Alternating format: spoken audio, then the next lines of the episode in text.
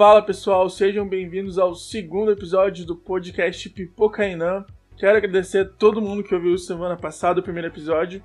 Eu sou Caína Silva e hoje eu vou falar sobre RuPaul's Drag Race, um reality show que começou em 2009 e é apresentado pela drag king RuPaul. E essa semana é especial porque na sexta-feira acaba a 12 temporada e vai ser revelada a grande vencedora. Eu particularmente achei essa temporada uma das melhores Todas as drags que participaram tinham muita qualidade. E agora eu vou falar um pouco para vocês mais sobre como funciona o reality e algumas curiosidades também. Espero que vocês curtam e vamos lá.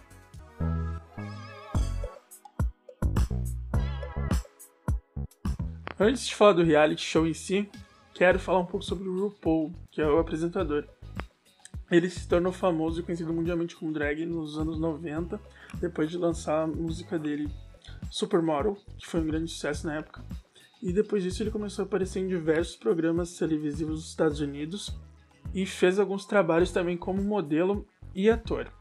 Além disso, nos próprios anos 90, ele já começou a trabalhar como apresentador também, conseguiu um, um talk show.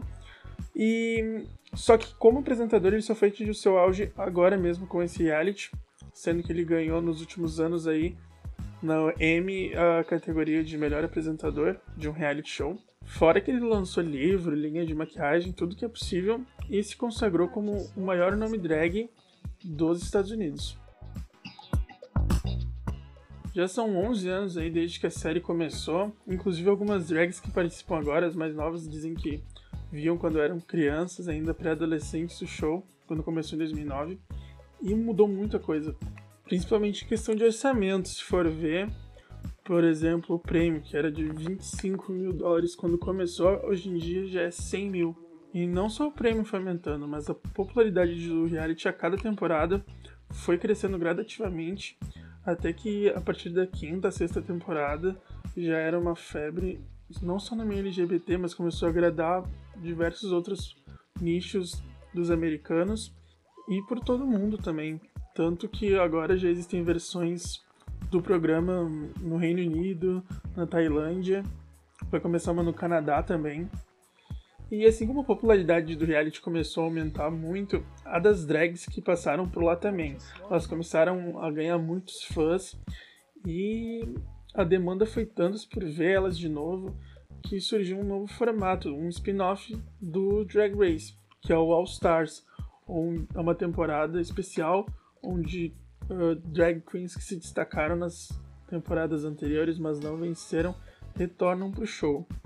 Mas agora eu vou explicar um pouquinho como é que funciona o programa. A temporada geralmente começa com 12 a 14 participantes e elas vão disputando a cada semana desafios de talentos variados. Uh, e a cada semana uma delas vence esse desafio e as piores colocadas têm que disputar uma batalha de lip sync, dublagem, né? Para ver qual das duas vai ficar e qual das duas vai embora. A bancada de jurados é mista, porque tem alguns que são fixos, como a Michelle Visage, que é uma parceira de longa data do RuPaul, e algumas celebridades que são jurados especiais.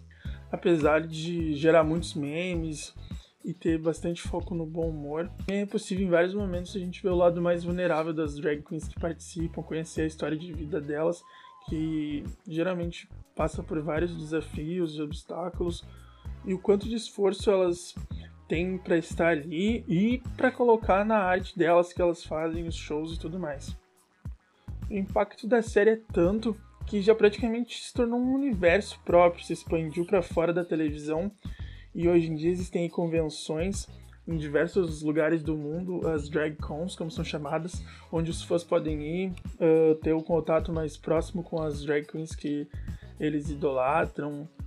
É, tem bares também temáticos, inclusive tem um aqui em Porto Alegre que se chama Workroom, que é inspirado no, no Drag Race. Workroom é o nome do, do espaço onde elas se arrumam e se preparam para os desafios e eu confesso que antes de assistir, por já ser tão um universo tão expandido, eu me sentia apreensivo de começar a ver e não entender nada. Mas não tenham esse medo. Se vocês querem começar a ver, eu recomendo muito. É um reality show muito divertido, muito engraçado, gera muito entretenimento. E eu recomendo demais Queria ter começado a ver antes, inclusive. Mas agora o que facilita muito é que todas as temporadas estão disponíveis na Netflix. Todas não, menos a última. Mas a grande maioria delas está disponível lá. Fica a minha recomendação, então. Espero que vocês deem uma chance aí ao Drag Race.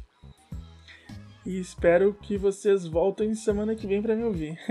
Muito obrigado pela atenção.